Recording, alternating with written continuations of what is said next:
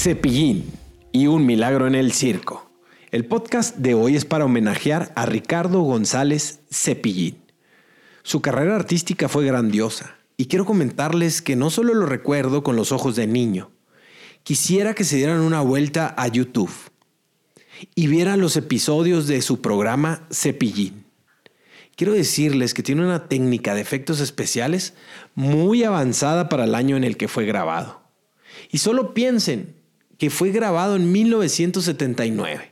Véanlo y sabrán de lo que estoy hablando. Lo más importante es el interés de entretener con comedia blanca, algo que en la actualidad casi ya no se ve. En aquella época podíamos confiar en lo que los menores estaban viendo. Y yo me pregunto, ¿dónde quedó esa creatividad? Porque ahora si nos detenemos a ver un poco el contenido, es muy difícil encontrar contenido que no incluya ideologías, información no apta para menores, tonterías. Pero bueno, era otra época, como nos justificamos ahora. Y hablando de Cepillín y sus propuestas creativas, para recordarlo me puse a ver la película Un milagro en el circo, de la dirección de Alejandro Galindo, filmada en 1979 y en 35 milímetros. Es una historia muy bonita que enseña la diferencia entre el bien y el mal.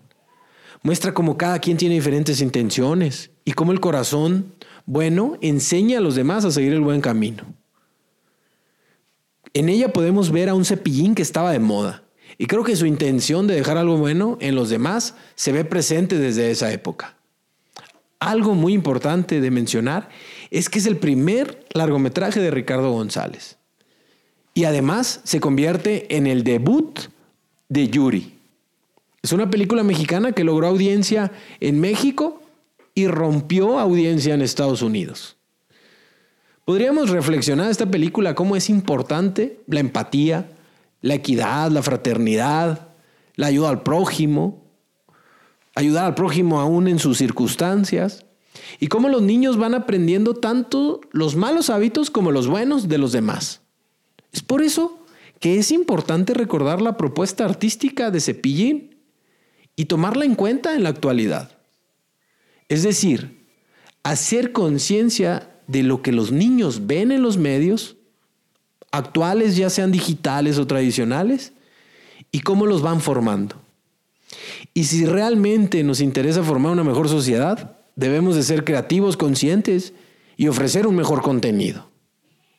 Por último, les quiero recomendar la película de Clouds o Nubes en español. La pueden ver en su plataforma Disney Plus.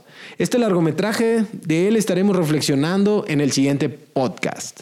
Mi nombre es Rubén Eduardo Barraza y esto es Vida, Cine y otras cosas.